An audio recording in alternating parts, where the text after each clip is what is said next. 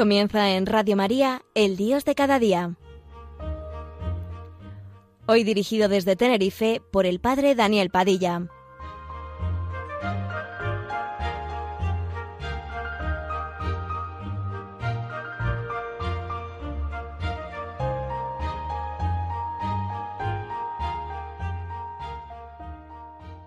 Buenos días amigos de este vuestro programa en la radio de la Virgen, el Dios de cada día. Pues sí, te aseguro que si uno no nace de nuevo, no podrá gozar del reinado de Dios. Nicodemo le replicó, ¿cómo puede uno nacer siendo ya viejo? Eso nos cuenta el evangelista San Juan en el capítulo 3 y ciertamente es un texto que nos habla precisamente del nacimiento.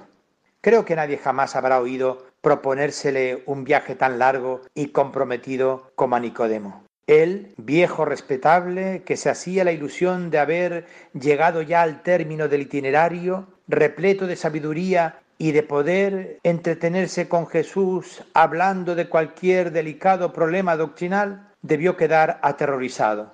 ¿Cómo puede uno nacer siendo ya viejo? ¿Podrá entrar otra vez en el vientre de su madre y volver a nacer? Pero Jesús es inamovible. La última etapa no está representada por la vejez. Lo vuelvo a repetir. La última etapa de la vida no está representada por la vejez. La vejez es una tentación, mis queridos amigos, o peor, una culpa. Un hombre crece, madura, no se hace adulto o viejo. No hace falta gran cosa, basta crecer en edad. Basta dejar pasar el tiempo, basta llenarse de años, como uno engorda a fuerza de comer. El crecimiento del hombre viene marcado por la conquista de la juventud, más aún por el retorno a la infancia. Se trata precisamente de convertirse en niños. No todos, por desgracia, tienen agallas para llegar.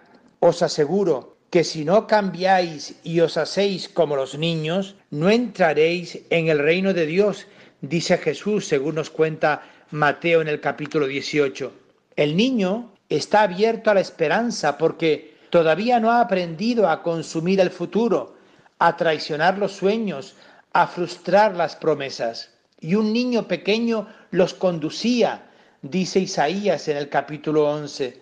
Dejémonos pues conducir por el niño que vive en nosotros. Él no se equivoca, nos conduce con seguridad por los caminos del reino que le son familiares. Él, cuando dice el hacerse como los niños, no se refiere solo a cada persona, sino también incluso a la iglesia. Quien no acepte el reino de Dios como un niño, no entrará en él.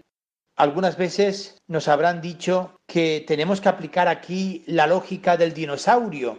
Y Rubens Alves, en un libro hermoso hijos del mañana, dice que conocemos a los dinosaurios tan solo por sus restos óseos.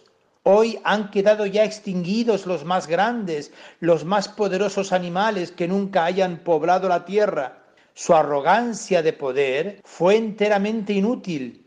Hay en ello una implícita ironía.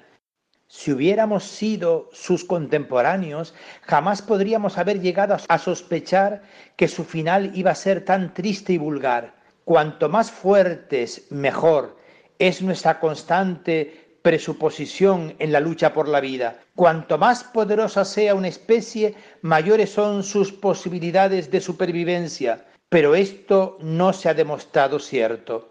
Su arrogancia de poder les atrapó en el auténtico absurdo de la estructura orgánica y de este modo fueron incapaces de reaccionar con flexibilidad ante los desafíos constantemente nuevos que su ambiente les prestaba. El dinosaurio tiene solo un pasado, no ha tenido un futuro. Se podría decir paradójicamente que tiene un porvenir detrás de la espalda. Nosotros, hombres y mujeres de iglesia, no podemos engañarnos creyendo que respondemos a las nuevas situaciones y que nos adaptamos a condiciones imprevisibles, aumentando nuestra propia fuerza, nuestro poder, el prestigio, el número, las posesiones. No, crecer en esta dirección puede incluso revelarse como una dificultad grave. Esos son estorbos que complican el camino en vez de facilitarlo. Hacen pesado el paso, retardan la marcha, crean problemas complicados de caminos diferentes. Solamente si se tiene el coraje de hacerse pequeños, se puede lograr agilizar en el paso, desenvoltura en los movimientos, rapidez de intervención. Es la pobreza que permite llegar lejos sin excesivas preocupaciones por el equipaje. Cuando no se cuenta para nada, se adquiere autoridad. Cuando no se pasa a través de los vericuetos de la diplomacia, se vuelve a encontrar el camino de la profecía.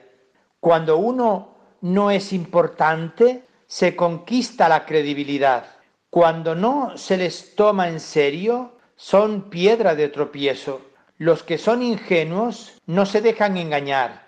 Cuando no son tomados en consideración, se hacen inquietantes. Cuando se pierde el peso político, se gana en signo. La salvación para nosotros y para los demás no es fruto del crecimiento exterior, sino de la disminución. La transparencia no se consigue añadiendo, sino quitando. Se hace difícil seguir a un dinosaurio. Y además, el Evangelio es explícito respecto a esto. En el reino hay sitio para todos y los excluidos son los clientes privilegiados. Pero la puerta de entrada resulta decididamente estrecha. El dinosaurio, como el camello, no tiene posibilidad alguna de pasar y termina incluso por obstaculizar la entrada a los demás.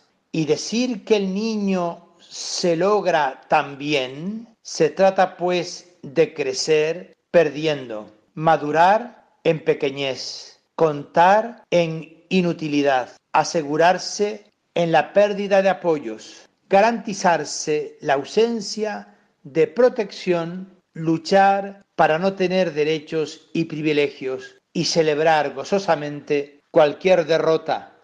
El niño es un bellísimo punto de partida para el hombre.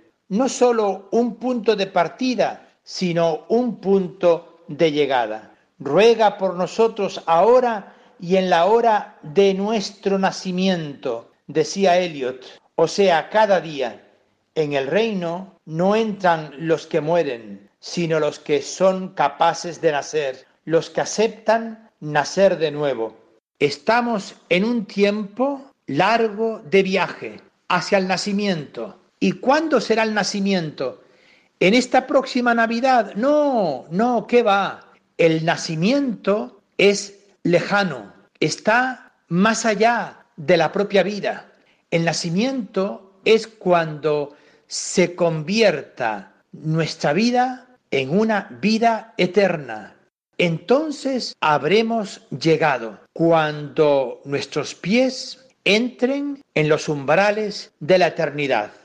Dios ha venido, ha hecho un largo viaje en su Hijo Jesucristo y se ha encaminado al nacimiento de la vida eterna, allá en la Pascua de la resurrección, allá en la ascensión, allá cuando Cristo se ha sentado a la derecha del Padre.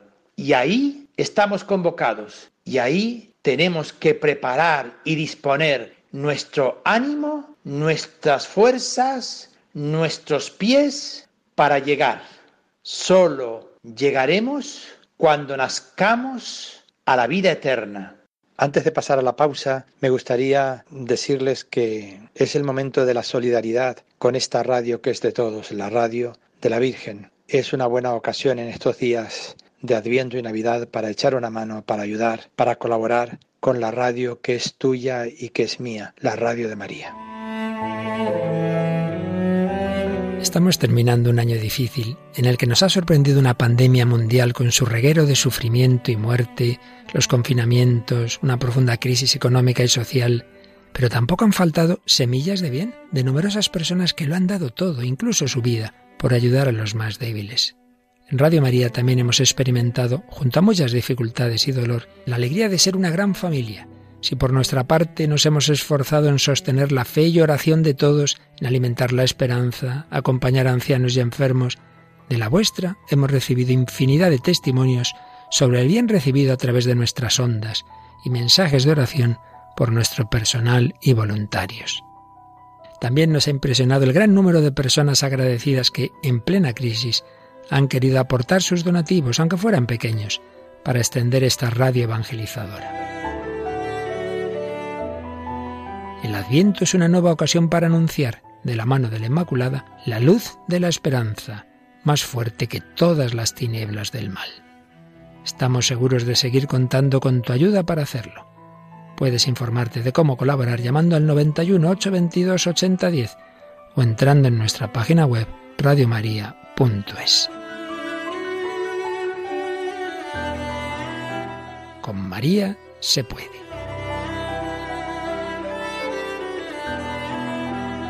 Qué bueno que escuchemos esta canción para meditar la letra, para contentarnos con esa enorme y trascendente afirmación. El verbo se hizo carne, el verbo acampó entre nosotros, el verbo vino desde lejos a hacerse carne en Jesús de Nazaret para participar ya para siempre en la aventura de nuestra vida. Escuchemos.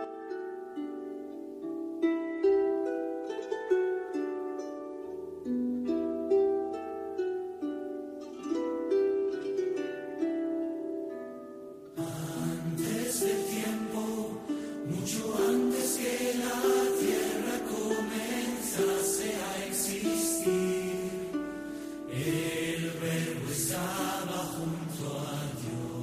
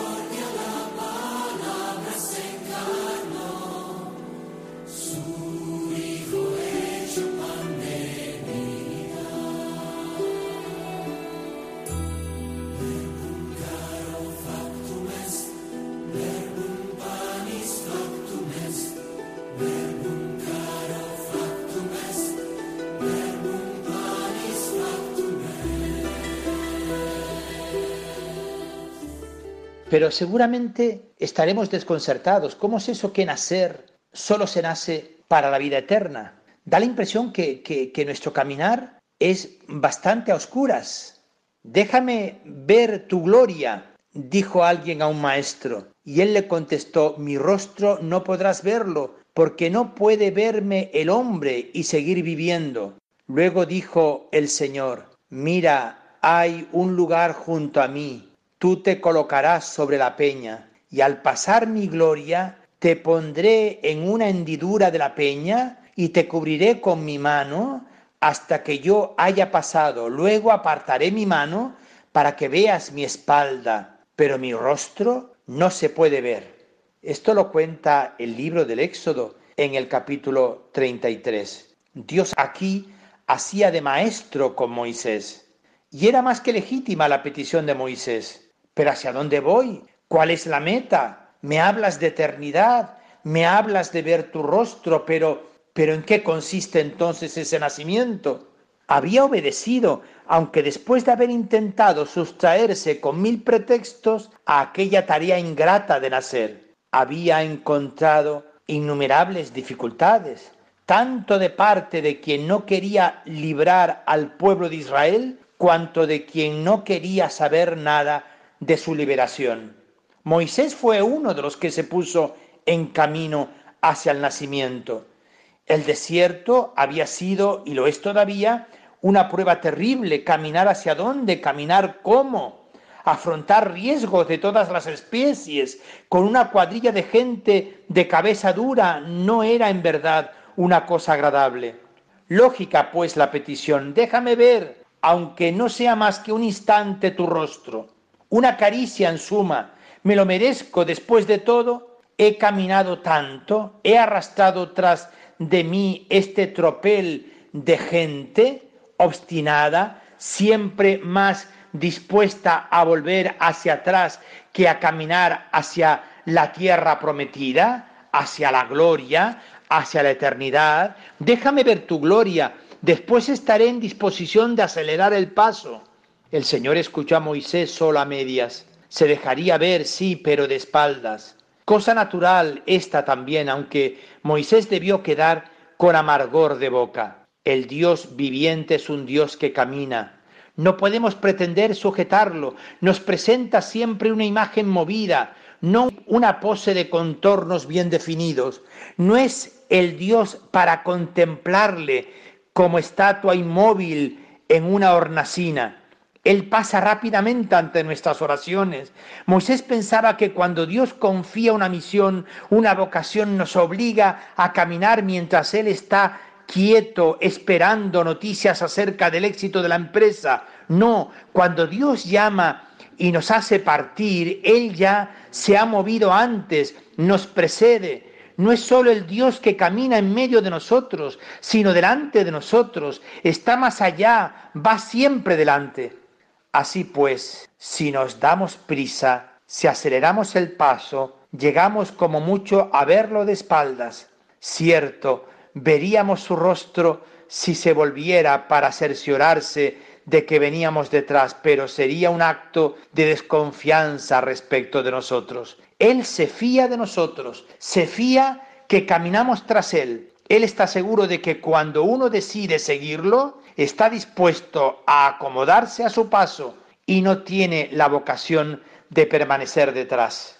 Pues bien, amigos, estamos en Adviento, es el camino de toda la vida, es el camino que está lleno de esperanza y que nos lleva a un nuevo nacimiento. Sí, el nacimiento de una vida nueva, el nacimiento de una vida feliz, el nacimiento que nos hace comenzar un largo viaje, como Dios que desde la eternidad decidió venir a nosotros para mostrarnos un camino, el camino que nos lleva a una nueva eternidad. Antes de concluir nuestro programa, déjenme decirles que, que hay alguien que pronto viene de lejos para alojarse en nuestra casa. Hay alguien que ha comenzado un camino largo desde lo más remoto del tiempo y que llega hasta nosotros, Jesús, la Navidad de Jesucristo. Por tanto, que Él sea nuestra felicidad y nuestro gozo para estos días. Buenos días amigos.